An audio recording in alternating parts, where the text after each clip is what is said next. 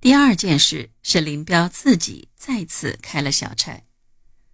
由于环境险恶、艰辛备尝，起义部队中许多人感到前途渺茫，因而发生动摇。当时黄埔军官学校出身的一些军官来找陈毅，表示要离开队伍，另寻出路。其中也有七十三团七连连长林彪。他们劝陈毅和他们一起离队，说：“你是个知识分子，你没有打过仗，没有搞过队伍。我们是搞队伍的，现在队伍不行，碰不得，一碰就要垮了。与其当俘虏，不如穿便衣走。”陈毅回答说：“我不走，现在我拿着枪。”我可以杀土豪劣绅，我一离开队伍，土豪劣绅就要杀我。他还说：“你们要走，你们走，把枪留下，我们继续干革命。队伍存在，我们也能存在。要有革命的气概，在困难中顶得住。个人牺牲了，中国革命是有希望的。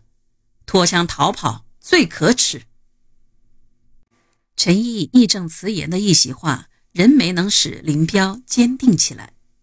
在部队离开大余县城的那一天，他伙同几个动摇分子脱离部队，向梅关方向跑去。在山林里，他们遭到反动民团的搜捕追杀，四处逃散。林彪只身一人，踽踽而行。路遇一个好心的山民，告诉他。梅关一带的路隘关口都被民团把守的水泄不通，只要碰到形迹可疑、操外地口音的人，轻则搜掠财物痛打一顿，重则抓去砍头。林彪走投无路，万般无奈，被迫于当夜返回了部队。陈毅得知后，找来林彪当面质问，林彪不得不认了错。陈毅考虑到当时部队开小差成风。